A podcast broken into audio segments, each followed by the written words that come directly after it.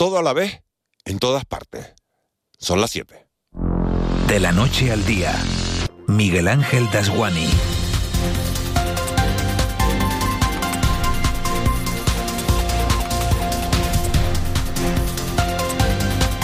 ¿Qué tal? Buenos días. Si alguien quisiera ponerle un título a este mes de marzo tan convulso que estamos viviendo, no habría ninguno mejor que el de la película asiática que ha arrasado este año en los Oscars. Todo a la vez, en todas partes. Siete estatuillas de las de primer nivel para 150 minutos llenos de explosiones visuales e ideas filosóficas que nos hablan del multiverso. Explosiones visuales e ideas filosóficas son justo las palabras que resumen perfectamente los intríngulis del caso mediador que se va a debatir hoy en el Parlamento. Para entender todo a la vez en todas partes, también para entender el caso mediador, hay que saber que un multiverso es un conjunto de universos, universos diferentes al nuestro, en los que nunca paran de ocurrir cosas. La estructura del multiverso, la naturaleza de cada universo dentro de él, así como la relación entre sí de los diversos universos constituyentes dependen de la hipótesis de multiverso considerada. Realidades paralelas para entendernos que surgen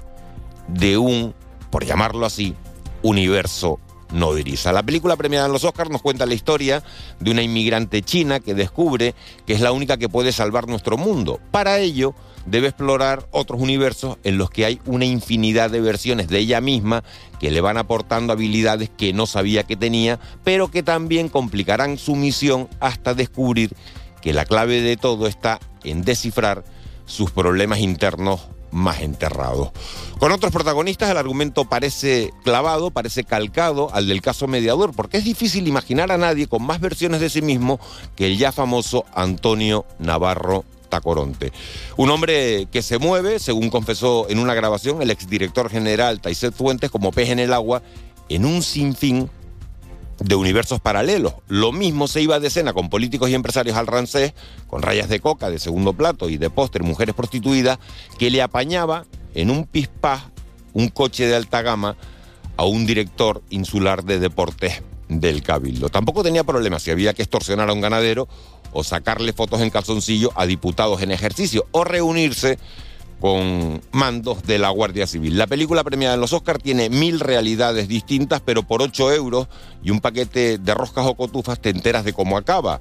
Lo que no sabemos aún es cómo va a terminar el pleno parlamentario de hoy, porque puede que el objetivo de este multiverso a la Canaria no sea ganar un Oscar, sino acabar con un gobierno.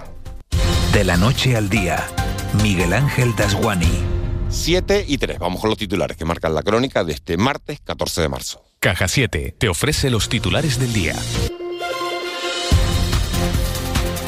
Podemos propone limitar la compra de viviendas solo a residentes en Canarias y Baleares. En el caso concreto de Canarias, la formación recuerda que una de cada tres viviendas que se venden son compradas por empresas y personas extranjeras. Como consecuencia de esto, advierten que las islas están viviendo una situación de emergencia habitacional que impide que muchas familias puedan acceder a un alquiler o a la compra. En Canarias a las 6, la coordinadora general de Podemos en las islas, Laura Fuentes, ha dicho además que los foráneos adquieren estas viviendas para dedicarlas al negocio turístico. Una de cada tres viviendas que se están ahora mismo vendiendo en Canarias son adquiridas por personas y también, y esto es importante, por empresas que no tienen residencia en Canarias y que al final lo hacen para especular o para dedicarlo, por ejemplo, al negocio turístico. Eh, hablamos de compradores, en este caso, con gran poder adquisitivo, por lo tanto estamos hablando de presiones ¿no? al alza, de menos ofertas para quienes menos tenemos. Navieras y aerolíneas aumentarán su oferta de plazas en las islas para la próxima Semana Santa. Fred Olsen y Naviera Armas contarán con 910.000 plazas interinsulares y las compañías aéreas aumentarán sus asientos un 9,1% hasta los 178.000. El gobierno de Canarias ha presentado una nueva campaña de promoción dirigida al turismo residente, cuarto mercado en importancia para el sector en el archipiélago.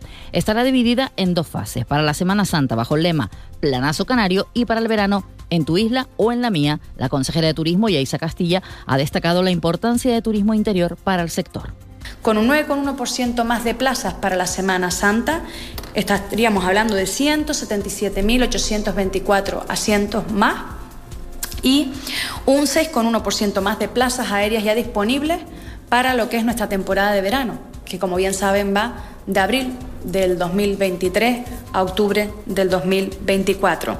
Los trabajadores de Tranvía de Tenerife pararán en hora punta a partir del próximo lunes. Llevan realizando paros diarios desde el pasado 17 de febrero. Advierten de que los mantendrán de forma indefinida hasta que desde el Cabildo aporten una solución. Exigen, entre otras cosas, una mejora de sus condiciones laborales a través de la negociación colectiva. Escuchemos a Luis Marrero, presidente del Comité de Empresa de Metropolitano de Tenerife, Fran Padrón de UGT y Pepa Paez, representante sindical de Comisiones Obreras. Estamos intentando que el Cabildo entre a medida. Queremos que vuelva la mediación como en la anterior web y vuelva la jefa de servicios jurídicos. Que se solucione lo del polvo del sílice, que se cambie como se ha hecho en otras capitales, se cambie por otro producto que no sea nocivo para la salud. Los trabajadores del metropolitano lo único que hacen es ejercitar su derecho para exigir negociación colectiva, mayores plantillas que puedan prestar un servicio de calidad, denunciar un posible caso de prevaricación. Y vamos con otros asuntos. Canarias cuenta ya con 9.500 instalaciones de autoconsumo fotovoltaico. La comunidad autónoma partía de 400 instalaciones en el año 2019, con lo que su crecimiento ha sido exponencial.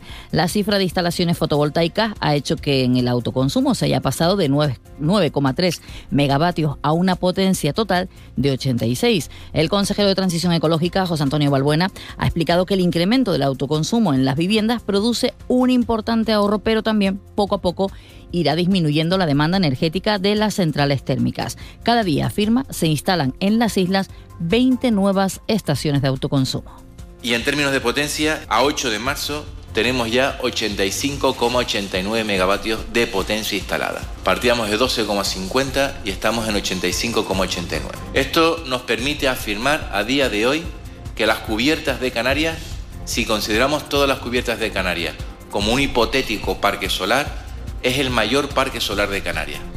Y se busca a una mujer de 60 años desaparecida en el sur de Tenerife, en ADG. La asociación SOS Desaparecidos ha actualizado una alerta sobre una mujer de 60 años quien se le perdió la pista, quien se le perdió la pista hace ya cinco días en el municipio de Adeje, en el sur de Tenerife. Se trata de Kate B.B, de unos 75 metros de estatura y ojos azules, que en el momento de su desaparición iba acompañada de dos perros, un Yorkshire y un Chihuahua.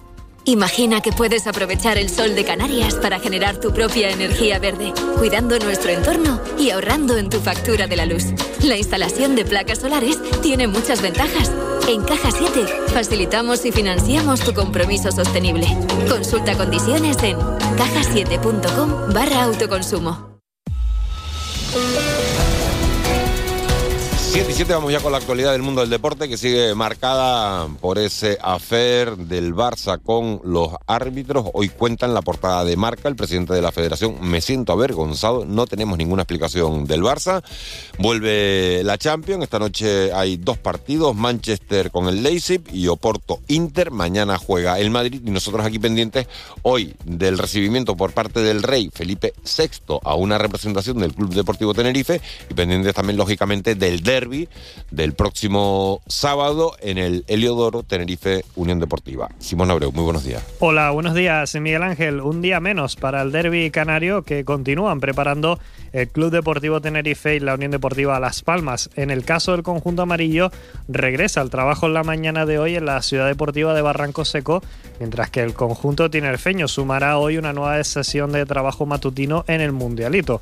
Un Club Deportivo Tenerife que hoy va a realizar a partir de las 11 una recepción en Madrid por parte del rey Felipe VI en el Palacio de la Zarzuela con motivo de la reciente celebración del centenario del Club Blanquiazul. Para ello se ha desplazado el presidente Paulino Rivero junto a una amplia representación del club y del entorno tinerfeñista. Volviendo al derby, el Club Deportivo Tenerife continúa con la operativa de venta de entradas, mientras que la Unión Deportiva Las Palmas abrió anoche las taquillas para despachar las 300 de 699 entradas que tenía disponibles para los abonados amarillos. El derby se disputa este próximo sábado a las 5 y media y lo contaremos en un especial Todo Goles Radio desde las 2 de la tarde. Además, en baloncesto, malas noticias en el Club Baloncesto Gran Canaria, ya que pierde de forma indefinida al ala pivot francés Damien Inglis, quien sufre un esguince en el ligamento lateral interno de su rodilla izquierda y un edema óseo en el astrágalo de su tobillo izquierdo. Baja sensible para un Gran Canaria que mañana a las 8 vuelve a competir en Eurocup, recibiendo en el Gran Canaria Arena al Tour Telecom de Turquía. Mañana a las 7 y media de la tarde también compite el Lenovo Tenerife que se desplaza hoy hasta Murcia, donde visita el UCAM en la penúltima jornada de la segunda fase de la Basketball Champions League. OUNAT, la mejor alimentación natural para tu perro y tu gato, te ofrece este espacio.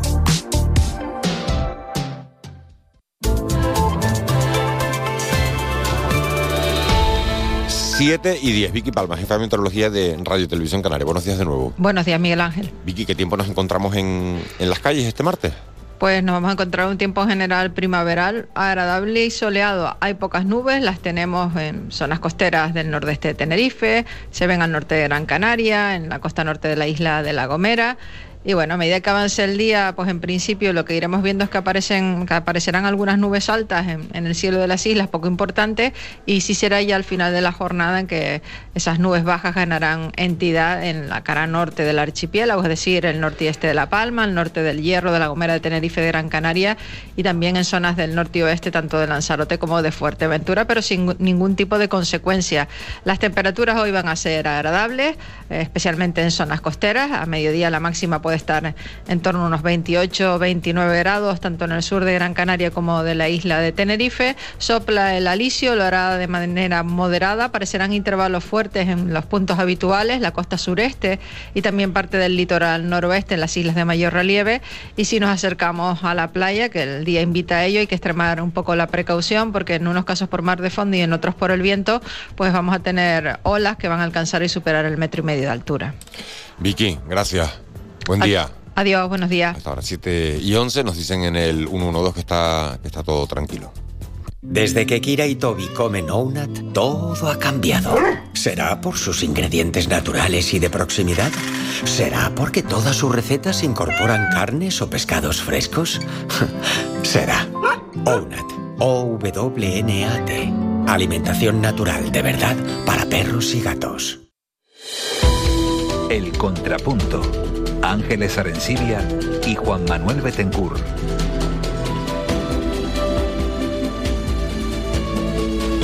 Ángeles Arencibia, buenos días. Buenos días, Miguel Ángel. Juan Manuel Betencur, buenos días. Hola, muy buenas, feliz martes. ¿Son cosas mías también o estás trancada tú también, Ángeles? Sí, sí, sí estoy. Sí, estoy. llevo, llevo, llevo semanas que, que no salgo. Yo la tengo aquí al lado y la veo perfecta. No, sí, sí. no, no, no, fuerte, no, me, ha dado, no, no, me ha dado la sensación. No, fuerte siempre está, porque Ángel es de las deportistas. Bueno, de, deportistas bueno no hablemos de deportistas, precisamente. No, no, no, en competiciones. No, no, estoy, estoy contento. Estamos, estamos los tres haciendo deporte. Hacer deporte sano, ¿no? Entonces, eh, bueno, Es maravilloso. Es maravilloso. Entonces, al final te da un montón de. No, no, no solo para el cuerpo, sino para, para la mente, ¿no? En fin, eh, bueno, que vaya día que tenemos este, este, martes por delante, ¿no? Viene Pedro Sánchez eh, con Antonio Costa, el presidente de Portugal, van a visitar la Casa Saramago y vienen el día que se celebra un pleno extraordinario en el Parlamento para tratar de esclarecer el, el famoso o el mediático caso mediador que pleno extraordinario que comienza a las diez y media de la mañana, que se va a prolongar hasta la una y media de la tarde y que, bueno, después ya dará lugar, dará paso al pleno ordinario que se celebra martes, martes y miércoles. Eh, ¿Se va a aclarar algo en ese, en ese pleno? ¿Qué podemos esperar, Juanma eh, Ángeles, de, ese pleno parlamentario que se inicia esta mañana? Bueno, pues un, mensaje tajante del presidente del gobierno en relación a, a la ausencia de, de perjuicio en el erario para respecto a las cuestiones del mediador y a todas las revelaciones que se han producido, quizás alguna novedad sobre el avance de esa investigación interna en determinados ámbitos, ¿no? que puede ser básicamente agricultura, quizás algún otro departamento donde el mediador se eh, practicó su devoción por el selfie y, y, vamos a ver si la oposición mantiene un poco ese tono de crítica comedida, que es la que hemos visto hasta ahora. Hay como dos planos en el caso mediador. Uno es el plano estatal, donde vale un poco todo, ¿no? Donde parece que la cena de los cinco fueron cenas todos los días con todo el grupo parlamentario socialista, cosa que ya al, PSOE ha terminado por, un poco por hartarle. Y el gran reto que tiene el Víctor Torres hoy, muy difícil, es intentar ponerle un, lazo a esto, ¿no? Intentar hablar de otras cosas. Es que hay, hay, hay dos planos, ¿no? Está eh, una situación evidente, que es que se va a debatir sobre algo que está en investigación. Hay una serie de cuestiones que, se, que está investigando eh, la jueza y que está tratando de averiguar qué fue realmente lo que ocurrió. Y, y qué parte del relato que hemos leído eh, eh, durante estas, estos últimos días es real o no es real, qué parte de esas promesas que se hicieron a los, a los empresarios se cumplieron, qué parte quedaron ahí en floritura y, y qué parte realmente fue delito. Y después está al otro lado, que es cómo es posible que el gobierno no se enterara de estos manejos. Una cosa que a mí me llama muchísimo la atención, cómo es posible que un sobrino herede el puesto de un tío y, y después se vea Pero que, fíjate, Ángel, que que eso, eso, no, eso a mí no me sorprende, porque no es No. una herencia, evidentemente, sino es lo que hemos hablado en, otro, en otras ocasiones. Normalmente la Dirección General de, de- de Agricultura va para Fuerteventura, lo mismo que, yo sé, pues que la de pesca suele Pero- ser para el hierro. Pero o- Miguel Ángel, es que resulta que el señor este que hereda el, el puesto, o no, quitemos el, el- el- Ocupa, la palabra sustituya- hereda, Sí, sí. es nombrado después Sí, de sí. su tío, resulta que lo cesan porque al parecer este hombre no tenía ni idea de, ese- de esa materia. Esa es la, esa es la, la argumento que, la, la explicación que tenemos. También podría ser, a lo mejor hoy el presidente podría ser más concreto en cuanto a las causas de, de, de ese cese, ¿no? Que se le ha pedido que concretara más.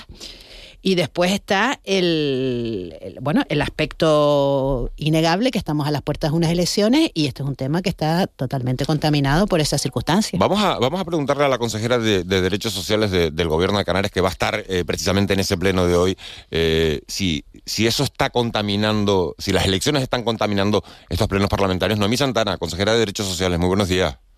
Hola, muy buenos días a todos y a todos. Eh, la, la hemos llamado por otro asunto, eh, por la limitación de viviendas en Canarias, pero le pregunto por el pleno parlamentario de hoy, empiezo por ahí. Eh, ¿Qué podemos esperar de, de ese pleno sobre el caso mediador? Bueno, yo lo que espero es que se pueda eh, el presidente pronunciar eh, sobre todas las informa- informaciones a las que hemos tenido acceso la, la ciudadanía a través de los medios de comunicación, que nos pueda hablar eh, sobre los hechos acontecidos, eh, las investigaciones que se han llevado a cabo en el seno del propio Ejecutivo, en el seno del Gobierno eh, de, de Canarias.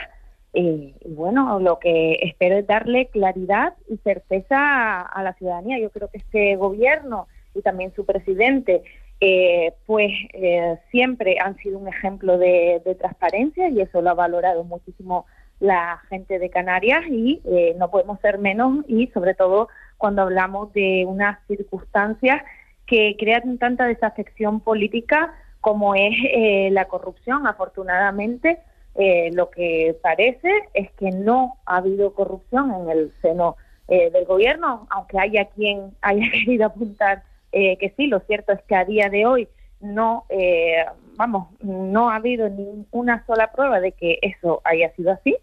Y, y bueno, eso es lo que lo que esperamos que, que el presidente haga gala de esa transparencia que, que es reconocida en su figura y que, y que bueno que la gente de Canarias pues tenga esas certezas que, que la verdad que necesita. Una última cuestión sobre, sobre este asunto y pasamos al tema, al tema de la vivienda, consejera. ¿Usted cree que Alicia Bano Estende, su compañera de, eh, de gobierno y, y consejera de Agricultura, puede seguir o debe seguir en su puesto a pesar de que todo esto ha ocurrido en su departamento? Yo creo que eso no, no le corresponde eh, tampoco a, a Podemos. Eh, nosotras eh, en varias ocasiones hemos alertado de algunos nombramientos, no en el caso de, Alicia Banostende, pero sí, por ejemplo, en el caso de Conrado Domínguez o de Blas Acosta, que eh, creíamos que no eran oportunos y se nos dijo que eh, el pacto eh, de las flores eh, pues eh, estaba re- que en el Pacto de las Flores estaba recogido que cada fuerza política hacía los nombramientos que creía pertinentes. Por lo tanto, yo creo que eso corresponde al Partido Socialista y no Podemos. Eh, le toco eh, eh, el tema para el que la hemos llamado, consejera. Eh, Podemos ha pedido limitar que los extranjeros compren casa eh, en Canarias y, en Baleares. Han recordado ustedes que una de cada tres viviendas que se están vendiendo en el archipiélago están siendo a no residentes y que Canarias se encuentra en una situación de emergencia habitacional. Es la expresión que, que, han, que han utilizado. ¿Cuál es la hoja de ruta para que esto se pueda llevar a cabo? Nosotras estamos trabajando conjuntamente eh, con las compañeras eh, de, de Podemos Estatal, con los servicios jurídicos de, de nuestra organización política y también con las compañeras de Isles Balear. eh, y vemos muchos visos de que una iniciativa eh, como la que nosotros proponemos pueda salir eh, adelante. De hecho, eh, ya ha salido adelante en otros países como México, Canadá o más cerquita de, de, Canarias, pues en Finlandia o Dinamarca, incluso Malta. Es decir, lo que nosotros proponemos ya es realidad en algunos puntos de, del planeta. Nosotras hemos estado estudiando, ¿no? Pues la principal crítica que se le hace a esta propuesta y es que limita algunas libertades eh, de, dentro de los derechos de la Unión Europea, pero hemos estado estudiando eh, sentencias del Tribunal eh, de Justicia de la Unión Europea en las cuales existe la posibilidad de limitar libertades siempre y cuando sea en aras del interés general de la ciudadanía. esto es, por ejemplo, pues la protección del medio ambiente, la ordenación del territorio, el emprender políticas eh, públicas de vivienda, la lucha incluso pone eh, algunas sentencias, la lucha contra la eh, especulación, por lo tanto, y encima eh, siendo em, territorios fragmentados, territorios especialmente tensionados, siendo, por ejemplo, Canarias uno de los territorios de la Unión Europea con más porcentaje de su territorio protegido, entendemos que hay bastantes argumentos y motivos para que esta iniciativa salga adelante y que ayude eh, a, las personas poder acceder a una vivienda dignamente. Porque estamos, estamos hablando de cualquier no residente. Efectivamente, nosotros... ¿Españoles o, ciudadanos de cualquier punto de la Unión Europea o de terceros países, no? Personas que no vivan en Canarias. Correcto. Para ser claro. Sí, sí, sí. Entonces, eh, esa es nuestra primera propuesta, lo primero que estamos estudiando. Eh, podría variar en base a ese estudio eh, que, estamos haciendo de la, de la legislación, tanto a nivel nacional como a nivel europeo, es decir, el marco legislativo de, de esos territorios a los cuales pertenece geográfica o políticamente Canarias. Y en base a eso pues eh, estará la propuesta final. Pero en un principio la, la propuesta que nosotros eh, lanzamos es a cualquier persona que no habite eh, o que no resida en Canarias muy buenos días consejera mm, vamos a ver usted ha citado varios ejemplos no el de Canadá, bueno, Canadá puede legislar porque, en fin, es un país soberano que no, no tiene no, tiene una normativa como tiene España con la Unión Europea, ¿no? y, los, y los otros casos que cita, fueron contemplados cuando esos territorios se integraron en la Unión. O sea, que no es el caso de Canarias. ¿Cómo van a sortear este inconveniente legal? Porque claro, no es lo mismo decir yo entro con estas condiciones a yo entro y una vez dentro ahora quiero cambiar las condiciones, que sería nuestro caso. Bueno, nosotros lo vamos a plantear y además vemos eh, que hay sentencias favorables, como decía, del Tribunal, del Tribunal de Justicia Europeo en el cual se permite tomar eh, medidas que favorezcan al interés general a pesar de ir en contra pues de esos eh, derechos o libertades que garantiza la, Unión Europea, porque creen que hay un interés superior que es el interés general de, la ciudadanía europea. Creemos que en el caso eh, de Canarias está más que argumentada esta propuesta, está llegando eh, el mercado de vivienda a estar muy tensionado eh, y esto impide el acceso a un derecho tan fundamental para la ciudadanía como es el acceso a la vivienda. Por lo tanto, nosotras eh, creemos que hay eh, pues muchas posibilidades de que esta iniciativa salga adelante y nosotras la vamos a pelear. Lo que está claro es que si renunciamos desde un inicio a ella, si ni siquiera lo intentamos, si ni siquiera se buscan esas salvaguardas jurídicas para que pueda salir adelante. Si tiramos la toalla, evidentemente no va a salir, pero eh, ya sabemos que, podemos, eh, perdón, deje, eh, si, me permite, ya sabemos que Podemos ha propuesto muchas cosas que en un principio se decían imposibles, como topar el gas, como topar los precios también de los carburantes, y al final se, se ha hecho. Por lo tanto, nosotros creemos que en política lo imposible simplemente es un poquito más difícil. El... Mañana hay cumbre hispano-portuguesa. En Portugal, por ejemplo, han tomado otro camino, ¿no? Un gobierno progresista, ¿no? Que es limitar el alquiler vacacional. ¿No se lo plantean ustedes como propuesta para Canarias eh, también? Son medidas diferentes. Nosotros también otra de las propuestas que tenemos es limitar el alquiler vacacional, pero son medidas diferentes. Estamos hablando eh, de, la explotación de las eh, viviendas eh, para mm, alojamientos turísticos, en el caso del alquiler vacacional, pero en este caso lo que estamos hablando es de la compra de, residen de, de residencias, de la compra de vivienda, eh, que en Canarias, eh, la verdad que es para llevarse las manos a la cabeza, y no lo digo yo, sino el Colegio de Registradores de la Propiedad, que una de cada tres viviendas que se dice pronto que se compran en Canarias, la compran personas extranjeras. Por lo tanto, eh, creo que tenemos un grave problema, un grave problema que es lo que impide, por ejemplo, que funcionarios tipo médicos, trabajadores sociales, profesores puedan ir a puntos muy tensionados como es la isla de Lanzarote o a Fuerteventura a prestar su labor, porque es que mm, con el sueldo que se les paga, ese sueldo público, ni siquiera les da para acceder a una vivienda. Eh, buenos días, consejera. Estamos hablando de todo tipo de viviendas, o sea, viviendas de lujo, viviendas más sencillas. Eh, se lo pregunto porque, claro, también hay una expectativa de negocio por parte de las personas que, eh, bueno, que construyen esas viviendas y esperan venderlas a un precio X que a lo mejor el mercado de la gente que reside aquí pues no la absorbe, ¿no?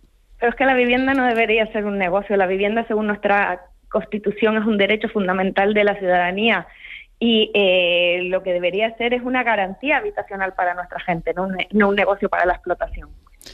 Bueno, pero eh, eh, es una actividad económica, no, no, es, no es una actividad, eh, pues no sé, compasiva, ¿no? Es una actividad económica. Esto atente contra los derechos fundamentales de la ciudadanía, si hay espacio en zonas no tensionadas, como hemos dicho, para poder desarrollar esa actividad, eh, nosotros no tenemos ningún problema. Ahora, cuando esto se convierte en un obstáculo para que la gente acceda a un derecho tan fundamental como es la vivienda, ahí hay que poner cortapisas. Eh, consejera, eh, ¿cuándo se empieza a cobrar o se ha empezado ya? ¿Cómo es la puesta en práctica, la aplicación de la renta de ciudadanía? Sí, la renta de ciudadanía, eh, las primeras solicitudes a las personas que no están ya dentro del sistema, es decir, a las personas que no eran beneficiarias de la prestación canaria de inserción, la pueden solicitar a partir de este 29 de marzo. Y eh, se empezarán a cobrar eh, estas nóminas el, finales de, de, abril, es decir, al próximo mes ya estarían cobrando las nuevas cuotas que representan la renta de ciudadanía y también la incorporación de esos nuevos eh, perfiles que, que no encajaban con los requisitos de la PCI. Noemí Santana, antes de despedirla, nos encontramos hoy con una portada en, los periódicos canarios, en Diario de Avisos concretamente, una anciana vive desde hace dos años en el pasillo de una residencia para poder estar cerca de su hijo ingresada. Francisca tiene 85 años y una discapacidad del 80% y prefiere dormir en una butaca o en una cama plegable. Eh, ¿Cómo pueden pasar estas cosas? ¿Cuántas camas hacen falta en Canarias todavía? ¿Y qué planificación hay eh, de aquí a que termine? ¿Qué planning han dejado preparado para para antes de que termine la legislatura? Nosotros tenemos en marcha el plan de infraestructura sociosanitaria de la comunidad autónoma, eh, en el cual ya eh, hemos empezado a, inaugurar, por así decirlo, o a poner a disposición de, la gente plazas sociosanitarias que durante eh, años no se pusieron a disposición en esta comunidad autónoma. La verdad que la ejecución por parte de los cabildos, que durante eh, un tiempo pues eh, se, paralizó debido a la COVID y otras circunstancias, eh, pues se retrasó más de lo que todas hubiéramos querido. a día de hoy la ejecución es muy alta, por lo tanto en las próximas semanas y próximos meses vamos a estar inaugurando más camas en, esta comunidad autónoma sociosanitaria. De hecho, la próxima semana estoy en Fuerteventura, dentro de unos 10 días también estaré en la isla de La Gomera eh, inaugurando plazas eh, sociosanitarias también en la isla de La Palma y luego eh, la incorporación que vamos a hacer de 72 millones de euros más a través de fondos europeos para generar más camas aún de las que contemplaba ese plan de infraestructura sociosanitaria. Está claro que había una deficiencia importantísima de años de gobierno y de dejación que, no apostaron pues por los cuidados en esta comunidad autónoma. Afortunadamente se está poniendo remedio, como remedio hemos puesto, y, con muy buenos resultados eh, para que la gente a la gente se le garantice su derecho al acceso al sistema de la dependencia de la comunidad autónoma. Eh, solo hemos tenido cuatro años para hacerlo, espero eh, tener cuatro años más para seguir ahondando. La gente sabe que por fin empieza eh, andar y a proteger y a garantizar los derechos en el acceso a la dependencia y la discapacidad de la comunidad autónoma. Ojalá tengamos cuatro años más para poder seguir ahondando. Noemí Santana, muchísimas gracias por, por habernos atendido esta mañana, bueno, pues por haber respondido a todas las preguntas que, que le hemos hecho y la dejamos porque sé que tiene que coger un vuelo, así que eh, muy agradecidos de que haya estado con nosotros en Canarias Radio esta mañana. Muchas gracias. Un, abrazo para un abrazo. Siete, siete y media. eh, son las palabras de, de la consejera de Derechos Sociales y candidata de Podemos también a la presidencia del, del Gobierno de Canarias en esas elecciones del próximo 28 de mayo. Ha hablado de esa limitación que propone Podemos para eh, limitar la venta de viviendas a todo a toda persona no residente por el por la situación de emergencia habitacional que, que está viviendo, según Podemos, el, el archipiélago. Y hemos hablado también de ese pleno parlamentario que se celebra, que comienza, como saben, a las diez y media de la mañana para hablar del caso mediador. Vamos con, con más asuntos, con otro asunto eh, que nos ha llamado la atención eh, en los últimos días y es ese informe, ese estudio que asegura, fíjense, que las petroleras se quedaron con 700 millones de euros del famoso descuento de carburantes, el descuento de carburantes que nos hicieron a todos los usuarios para eh, poder mitigar ese, ese incremento de, de la subida de la gasolina y del gasoil. Esa bonificación que nos estaban haciendo de, de, 20, de 20 céntimos, bueno, pues parece que, que las petroleras se quedaron con 700 millones de euros de ese descuento. ¿Cómo se quedaron? Bueno, pues al parecer subiendo los precios del, del litro de, de, carburante. Juan Luis Jiménez es profesor de, de, Economía Aplicada en la Universidad de Las Palmas de Gran Canaria. Señor Jiménez, muy buenos días. Buenos días, Miguel Ángel. Buenos días a todos. ¿Eso, a fue, ¿Eso fue así? Eso fue así. Bueno, lo primero que tengo que destacar, Miguel Ángel, que este es un trabajo realizado por mi colega eh, José Manuel Cazorla Artiles y Jordi Perdiguero de la Autónoma de Barcelona y un servidor, uh -huh. en el que básicamente lo que hicimos fue comparar la evolución de los precios en España con un grupo de países que no había aplicado ningún tipo de ayuda. Es lo que en economía se denomina el análisis contrafactual. O dicho de otra manera, ¿cómo hubiesen sido los precios en España si no hubiese habido esta ayuda? ¿Y qué encontramos? Básicamente que el, durante el periodo del subsidio, los precios del diésel, no de la gasolina 95, los precios del diésel aumentaron en media unos 6 céntimos y justo después de eliminar el subsidio, los precios volvieron a comportarse de la misma manera que se comportaban en el resto de países donde no había subsidio. Es decir, la culpa era del subsidio y el efecto fue ese. Aumentaron 6 céntimos. 6 céntimos multiplicado por todos los litros que se vendieron en las estaciones de servicio implica las cantidades que dijiste, Miguel Ángel. Uh -huh. Juan Betancourt. Eh, profesor, este asunto, eh, hay cosas que, que sabemos, no sabemos cómo funcionan, pero sabemos lo que no funciona. Por ejemplo, Correcto. los subsidios suben precios. Por ejemplo, en la cesta de la compra, cuestiones que estamos viendo, las rebajas fiscales no bajan los precios.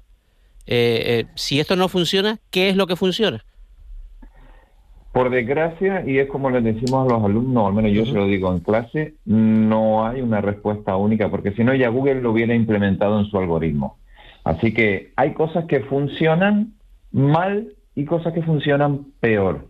En el caso del subsidio de, a los combustibles, era esto no es un resultado novedoso. Esto se sabía en la literatura que iba a suceder y muchas personas lo anticipamos y lo dijimos. El establecimiento del subsidio, además de subsidiar a los más ricos en el caso de los combustibles, sí. porque de los 3.000, ah, perdón, no, no, recuerdo exactamente si eran 3.000 y pico millones que nosotros estimábamos sí. que costó. Se beneficia más el que tiene eh, un Porsche Cayenne que el que tiene un, un Twingo, que diría Shakira, ¿no?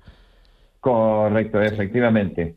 Eh, aparte de pagarles más a los ricos e ir en contra de todas las políticas de cambio climático que algunos gobiernos se arrogan como algo demasiado importante, eh, una parte de ellas se iban a quedar las petroleras. Pero reitero, no es culpa de las petroleras, es culpa de quien establece un subsidio que sabe que va a ir en parte a las empresas. Y cuando digo petroleras también hablo del subsidio a residentes, que es el mismo problema.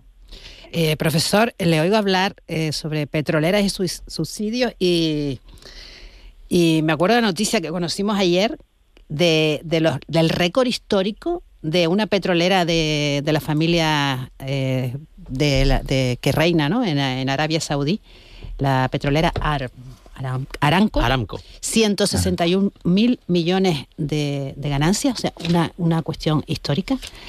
Claro, con, con, con esta, este nivel de ganancias en el extremo, eh, es imposible ¿no? Gestionar este mercado.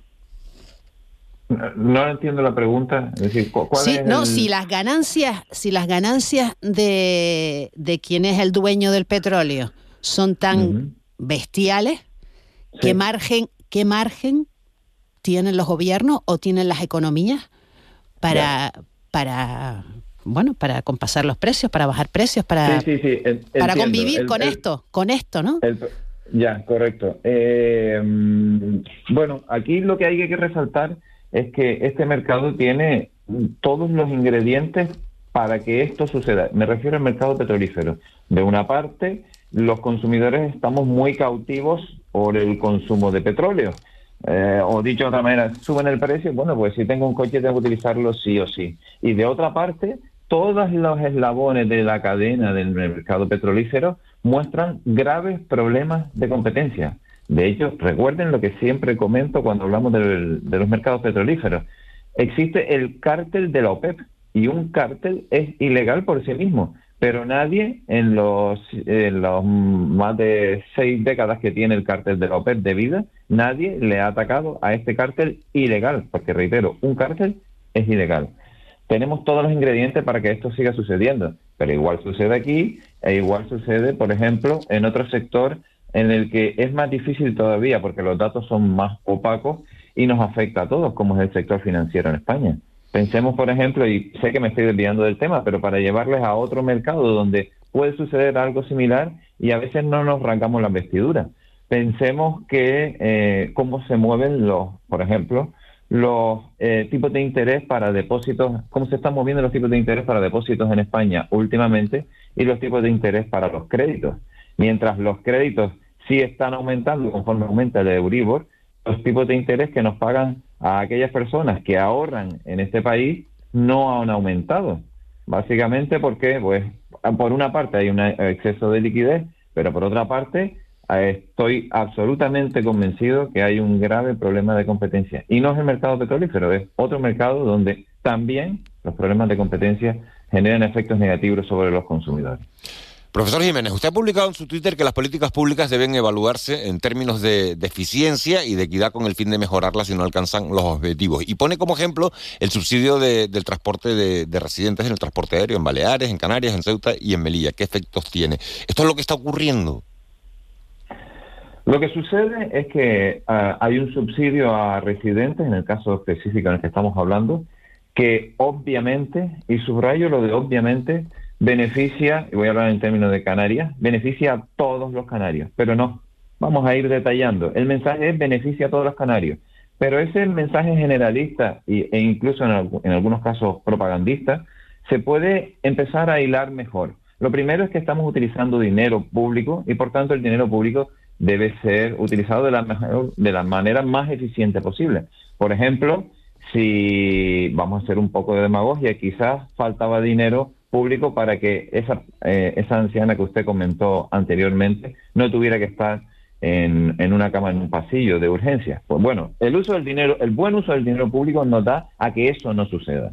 Yéndonos al caso de los subsidios a residentes, eh, se está, primero, se financia a la mitad de los canarios, que son los que viajan, la otra mitad no viaja y por tanto no se beneficia. Segundo, los canarios más ricos son los que más dinero se llevan.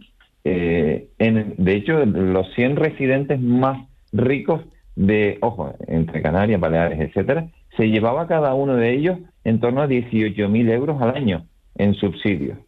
Tercero, la política está beneficiando a las aerolíneas, por cuanto estas lo que hacen es aumentar los precios para quedarse con parte del subsidio. ¿Por qué? Porque los canarios, los residentes, observamos los precios que finalmente pagamos, no los que realmente pagamos. Claro, pero profesor, a ver, profesor Jiménez, eh, hay una cosa que es muy clara. Si un billete cuesta 100 euros y el Estado pone, subvenciona con el 75%, el Estado pone 75, le- a un billete de 100 euros le pone 75 euros y después 25 que paga el, el- el usuario. Pero si el billete lo suben a los 300 euros, el Estado ya te da el 75%, son 225 sobre 300 euros. El 75%, con lo cual, claro, y entonces, y el, y el usuario paga 75, con lo cual premiamos, seguimos premiando a quien tiene el billete más caro. ¿Por qué no se arregla esto? Sí, pero, pero vayámonos al origen. Es decir, se está intentando apagar el fuego cuando por otro lado se está echando gasolina a la hoguera. La gasolina es el subsidio. ¿Es el subsidio lo que hace que los precios sean más altos en las líneas, en las rutas donde hay subsidio? Sí, y está demostrado desde hace más de una década. Desde hace más de una década se sabe que donde, allá donde hay un subsidio los precios son, en, a residentes los precios son más altos. Entonces, eso por un lado. El problema es el subsidio, dejémoslo claro. ¿Hay otras soluciones? Sí, hay otras soluciones. Y de hecho, lo positivo, lo que estábamos anunciando eh, mi colega Javier Campos de la Universidad de la Palma de Gran Canaria y yo ayer es que eh, está en marcha un proyecto piloto para evaluar los efectos de em, controlar los precios en determinadas rutas. De hecho, leí ayer en prensa que parece ser que eh, Lanzarote-Madrid eh, va a ser la ruta que, va a ser, que va a ser estudiada. Me parece una idea magnífica. De hecho, en un magnífica por lo siguiente. En un mundo ideal, los experimentos deberían, los experimentos, sobre todo en economía, deberían darse, eso sí, vamos a la segunda parte, de manera controlada, transparente y ofreciendo los datos en abierto. ¿Para qué? Para que cualquiera evaluase sus efectos. La primera pregunta que me surge es por qué uh, Madrid-Lanzarote es la ruta elegida. Me gustaría saber cuáles son los criterios técnicos para ello. Reitero, me gustaría saber porque no los conozco, ¿eh? no los he visto. Lo segundo, espero y deseo que todos los datos que, se, que, se, que salgan a partir de ese experimento estén a la luz pública para que cualquiera pueda evaluar sus efectos y se haga de manera transparente. Y en tercer lugar, eh, la economía no es nada sencilla, es lo mismo que la vida. De hecho, la economía es puramente la vida. Si fuera sencilla, todo estaría implementado como las matemáticas, pero no, no es así. Hay instrumentos que funcionan bien e instrumentos que funcionan mal. El subsidio funciona mal. ¿Hay otros instrumentos que podrían eh, funcionar mejor? Sí, Imaginemos que las ayudas se dan en función de la renta, que por cierto es como debería darse. Las ayudas públicas se dieran en función de la renta. Estoy seguro que los resultados serían mucho mejores de los que actualmente tenemos. Así que el gran mensaje es experimentos sí, pero que sean lo más transparentes posible para que todos podamos evaluar cuáles son sus efectos y ver si pueden extrapolarse a otros a otras rutas aéreas. Eh, profesor, ¿y cuál es la parte difícil de este experimento? ¿El, decidir qué tope se pone? Se pone el, el, decidir ese, ese tope. Ese es el. Eh, bueno, lo primero es decidir si debe ponerse un tope. Es decir, ¿por qué un tope? A ver, aquí sobre la mesa tengo tres, tres uh, ideas, al menos tres ideas en la cabeza. Una, el subsidio de residentes que ya tenemos, que pasó del 50 al 75%. Y cuando alguien me critica que o nos critica que este tipo de ayuda eh, beneficia a los canarios, bla, bla, bla, y que por qué estamos yendo en contra. digo, no, lo primero es que no estamos yendo en contra, estamos solamente evaluando los efectos de una política. Que los efectos sean negativos no es culpa de quienes lo evaluamos, no matemos al mensajero. Eh, y, y si no, damos otra respuesta mejor todavía. ¿Por qué el 75% y no el 100%? ¿Por qué no le regalamos los viajes a todos los canarios? Así todo el mundo podremos viajar los que tenemos renta y los que no tienen la suerte de tener renta. Así que ese es el primer mensaje. Segundo mensaje, o segunda opción, controlar los precios en las rutas aéreas. Personalmente no conozco situaciones en las que los controles de precios nos den resultados positivos para la sociedad. Personalmente no conozco ninguna. Así que, salvo en casos extremadamente excepcionales, no suelen ser buenas medidas. Tercera opción, permítame una cuestión. Tercera opción, eh, es subsidiar una cuantía fija determinada para un tipo, para en determinadas rutas y en función de la renta. Estoy absolutamente convencido que esta última opción generaría menos ineficiencia que cualquiera de las dos anteriores. Sin embargo, profesor, esto es como un anatema, lo propone la IREF también, una línea de discurso bastante parecida a la que está exponiendo usted en esta entrevista y en Canarias lo tomamos un poco como un ataque. Y sobre esto, ustedes forman, creo que un buen equipo de economía del transporte, de análisis, ¿eh? ya con, bastante solidez, además en una universidad canaria pública, que, es la Universidad de Las Palmas. ¿Por qué les hacen ustedes tan poco caso a los poderes públicos de las islas? Porque no le hacen ningún caso. Eh, Bueno, en determinadas ocasiones sí, en determinadas ocasiones no. Nosotros estudiamos economía, damos, analizamos políticas y mostramos los efectos positivos y negativos de las políticas. Cuando los efectos negativos eh, chocan con los intereses políticos, no de la política, de la política, ahí ya no podemos explicar absolutamente nada más.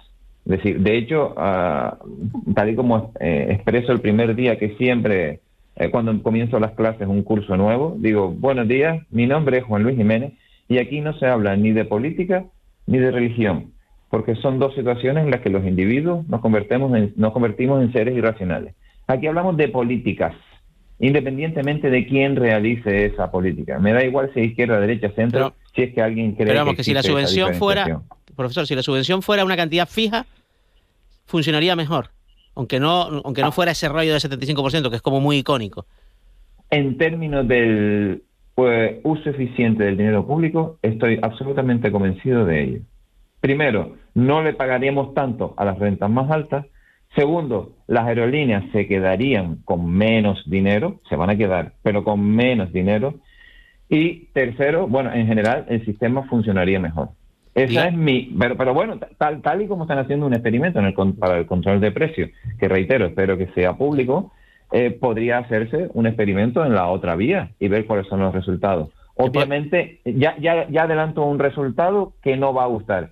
En términos políticos, no, ah, no es rentable eh, cambiar del, del 75%. Ya puestos al examen, y con la cesta de la compra, ¿qué se podría hacer? Porque las rebajas fiscales no funcionan. También en la península ha quedado clarísimo. Eh, no conozco ningún estudio que haya evaluado eso que acaba de comentar. Bueno, es decir, no se, conozco ba- ningún se bajó, estudio. se bajó el IVA al donde- 0% y, y la cesta de la compra sigue disparada. Sí, pero reitero, no conozco ningún estudio que haya analizado esos efectos teniendo en cuenta todas las otras cuestiones que afectan a la conformación de los precios. Es decir, l- los precios, por ejemplo, en el caso de los combustibles, tengan en cuenta que cuando acabó el subsidio los precios siguieron altos. Nosotros lo que demostramos es que cuando acabó el subsidio, a pesar de seguir altos, siguieron la misma línea que aquellos países donde no había subsidio. Es decir, todo es relativo. Tienes que controlar los efectos sobre otra variable. Y reitero, no conozco ningún análisis que haya evaluado los efectos de la rebaja del IVA que se ha hecho recientemente. Juan Luis Jiménez, profesor de Economía Aplicada en la Universidad de Las Palmas de Gran Canaria. Muchísimas gracias por habernos atendido esta mañana, por habernos eh, clarificado el panorama de lo que hemos vivido con los combustibles, de lo que estamos viviendo con las tarifas aéreas y de lo que puede ocurrir, que de momento, bueno, pues eh, eh, parece que no, que, no hay datos ¿no? fiables sobre, sobre, ese, sobre ese impacto en el precio de los alimentos, pero habrá que buscar eh, una manera ¿no? de, de- de contener. Eh, ¿Es usted optimista de que se pueda controlar el IPC en los próximos meses? No, no tengo información. No tengo información como para ello y el optimismo entra dentro de la subjetividad y yo debo ser técnico. Así que prefiero no, no entrar en esas elucubraciones. En cualquier caso, Miguel Ángel, muchísimas gracias por escuchar a la Universidad de Las Palmas de Gran Canaria. No, Trabajamos precisamente para eso. Claro, al revés, al revés. Las gracias a usted por, por atendernos siempre que, que lo llamamos y está, y está dispuesto a- a- a trasladarnos su conocimiento. Juan Luis Jiménez, muchas gracias. Un abrazo grande. Igualmente. 7, y 48 minutos, pues ya lo, ya lo han oído el profesor Jiménez que, bueno, pues eh, que opina en, en los temas que considera que tiene información contrastada y que, bueno, y que deja la puerta abierta o no, o no se moja. en economía del transporte, sobre todo. Claro, ¿no? Que- exacto, que- la parte, la parte de economía del transporte que es la que, la que más maneja y la que más, y la que más domina. Vamos antes de, nos quedan 12 minutos para llegar a, la- a las 8 de, de la mañana y hay eh, otro asunto importante que tiene que ver con algo que, que nos afecta a todos, que es la, la atención sanitaria, sobre todo en lo que se refiere a la, a la atención primaria. Recordarán ustedes que hace unas semanas el Servicio Canario de la Salud, aquí tuvimos a la directora del Servicio Canario de la Salud hablando sobre ese plan, un plan eh, más de atención primaria para reforzar la, atención a, los pacientes con un, bueno, pues con un montón de refuerzos, con un montón de, de promesas. Promesas que según los sindicatos, los sindicatos médicos de Las Palmas y los sindicatos médicos de, de Tenerife dicen que, bueno, pues que no que no se han cumplido, que no se han cumplido la- las promesas y que después de casi dos semanas de implementación de- del programa anunciado a bombo y platillo, a bombo y platillo, dicen los propios sindicatos, eh, por parte del, del Servicio Canario de la Salud, bueno, pues que no, que no ha mejorado absolutamente nada. Eric Álvarez es el presidente del Sindicato Médico Canario. Eh, señor Álvarez, muy buenos días. Hola, muy buenos días. Eh, ¿Qué les prometieron o qué se prometió y qué no se ha cumplido? Eh, digamos que el, el programa más, más AP, eh, digamos, era... Más atención primaria. ¿no? Se- eh, eh, Sí, más, más, más atención primaria, correcto. Venía a ser como una especie de, de mm, programa que iba a salvar la atención primaria, en el que nosotros desde el inicio siempre planteamos que, que era insuficiente, pero bueno, evaluando como tal el programa, este eh, venía a decir que iba a recortar los tiempos de espera, iba a limitar las agendas, eh, iba a reforzar a los, servicios de urgencia, pero la realidad es que hemos visto en que parte de estos pilares han, han fallado. En algunos centros de salud sí se han limitado las agendas a 34, pero en una inmensa mayoría no se ha llegado a aplicar y, y de momento no se ha trasladado a los, a los profesionales cuándo va a ser. Además, las listas de espera siguen igual, no se han reforzado los servicios de urgencias extrahospitalarios y, por tanto, el exceso de demanda que se está generando en aquellos centros de salud en los que sí se ha limitado la agenda están derivándose tanto a los, a los eh, equipos de incidencia, que son los médicos que están por la mañana atendiendo el exceso de demanda, eh, como a los servicios de urgencias extrahospitalarias y, mm, digamos, por consiguiente, tomo- todos hemos escuchado también estos días que las urgencias hospitalarias están, se, han, se han colapsado. ¿no? Si el- la atención primaria falla, pues falla todo lo demás, eh, desde la urgencia hospitalaria hasta todos los mecanismos dentro de los propios hospitales. Y eso es lo que ha pasado, que realmente aquello que venía a ser la gran salvación de la atención primaria, de momento no ha, no ha servido para nada, más bien para empeorar la situación. Claro, es que Ya nosotros lo decíamos desde el inicio. Es que claro, por eso, eso a eso me iba a referir, que dicen ustedes, tal y como se veía venir, porque ustedes veían venir, dice, no se han contratado los médicos, no se han contratado médicos de refuerzo, no se han ofertado doblajes para reducir listas de espera. Eh, ¿Por qué se veía venir? Si ustedes lo veían venir, no lo veía venir el Servicio Canario de la Salud, que es quien ha anunciado el plan. Yo entiendo que sí lo, digamos, ellos eh, también lo, lo observaron porque era una cosa de, digamos, de sentido común.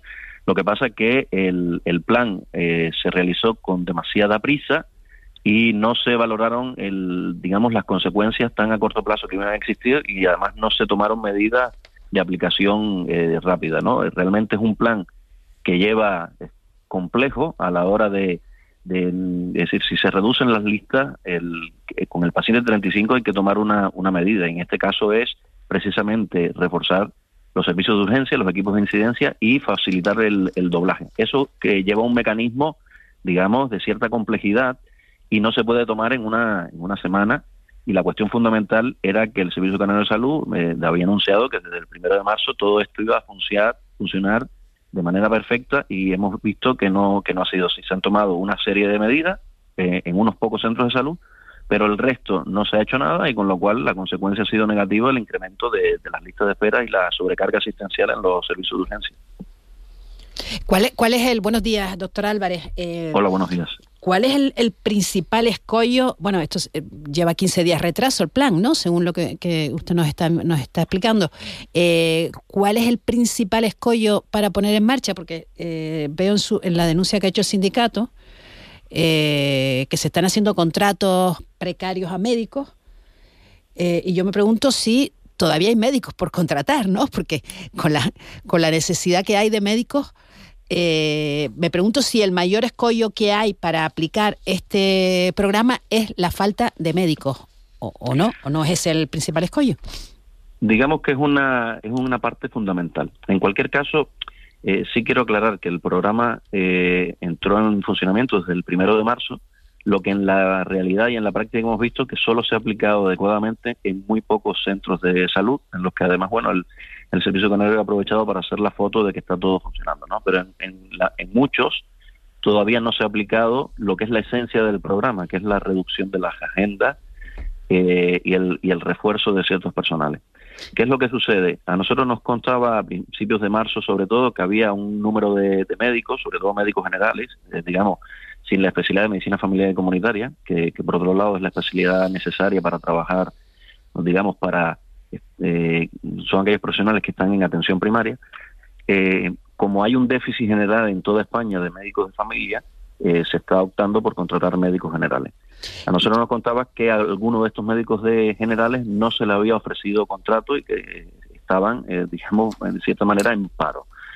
Esa situación sí parece que se ha empezado a revertir en los últimos días, pero los contratos que se le están ofreciendo son contratos, como bien decíamos en el documento, mes a mes y, cuestiones así, lo cual, eh, lógicamente, eh, conlleva una precariedad laboral importante y que estos profesionales que son imprescindibles para el, la sanidad pública y en particular en Canarias, eh, en el momento y en la situación actual, pues terminen yéndose a otro sitio, con lo cual eh, nos quedamos en una situación todavía peor.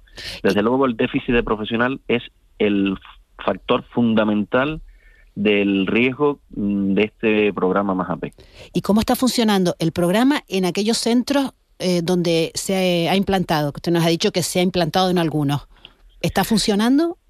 digamos, si, si se toman todas las medidas, eh, algunas que no recoge el programa y que nosotros le trasladamos a la administración, que mm, a la vez que se eh, limitaba las agendas a 34, se reforzaban los equipos de incidencia, que vuelvo a repetir, a la población, que son aquellos eh, médicos que están atendiendo todas las urgencias fuera de hora, que en horario en que sus médicos están trabajando, eh, si se refuerzan a estos compañeros de forma al menos inicial y si se refuerzan temporalmente también los servicios de urgencias eh, extrahospitalarias, eh, por lo menos en horas de sobrecarga mayor, eh, y además eh, se agiliza y, y el, el que los médicos pueden hacer lo- los doblajes para sacar la lista de espera en aquellos centros en que esto se está haciendo así y ahora mismo no nos cuenta en que ninguno se está haciendo de forma completa, debería funcionar bien este, este programa. Hay algunos centros en los que se ha tomado, digamos, algún, algunas medidas, si no todas, y, el, y digamos que, bueno, eh, cierta, eh, sí está funcionando en cierta medida, pero faltan todavía muchos flecos por, por, hacer correctamente. Doctor Álvarez, buenos días. La verdad es que un- una cuestión tan, tan bueno, estructuralmente difícil como es la dirección de la atención primaria en Canarias, eh, decir que un nuevo plan es un fracaso 14 días después, no lo veo un poco prematuro. Bueno, eh, nosotros lo que estamos comentando más que todo es que eh, lo que nos sorprende es que 14 días después la Administración no ha tomado las medidas eh, que son imprescindibles, como son los refuerzos de los equipos de, de urgencias extrahospitalarias y los equipos de incidencia. Y estos médicos, la información que nos transmiten es que a una sobrecarga que ya existía previamente, están viendo un número mayor de, de pacientes, con lo cual eso trae unas consecuencias no solo para el propio profesional, sino también para, para eh, la población, que es el, el sentido fundamental del, de este programa. No hablamos directamente de un fracaso, es lo que nos transmiten los, los, los médicos, que realmente estamos viendo que hay medidas que ni se han planteado el, el tomarse y que son fundamentales, digamos, nosotros lo entendemos como pilares básicos de este, de este programa más AP. Si no se toman, desde luego, el, estará abocado al, al, al fracaso, eh, tanto en los refuerzos como el, el- el que los compañeros puedan hacer los doblajes para sacar la lista de espera. A eso, básicamente, es lo que nos referimos en el documento. Eric Álvarez, presidente del Sindicato Médico Canario, muchísimas gracias por habernos atendido esta mañana. Muchas gracias a ustedes, un saludo. Un saludo. 7.58, tiempo perfecto, hora perfecta para conocer el sonido del día.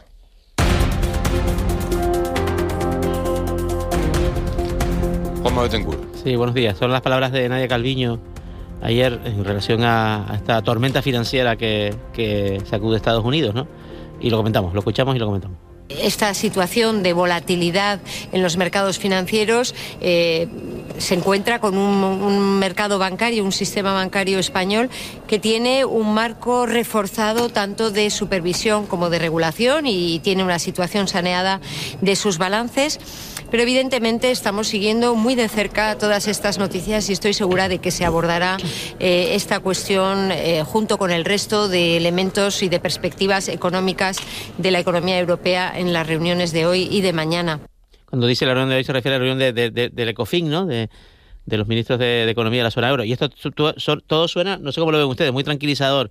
¿Qué pasa? Que cuando empezó la crisis financiera de 2008 decían lo mismo, ¿no? No, el sistema, Exactamente lo mismo. sistema financiero muy sólido y entonces, claro, uno se queda como, uy, Pero se supone que han aprendido, ¿no? sí, ¿no?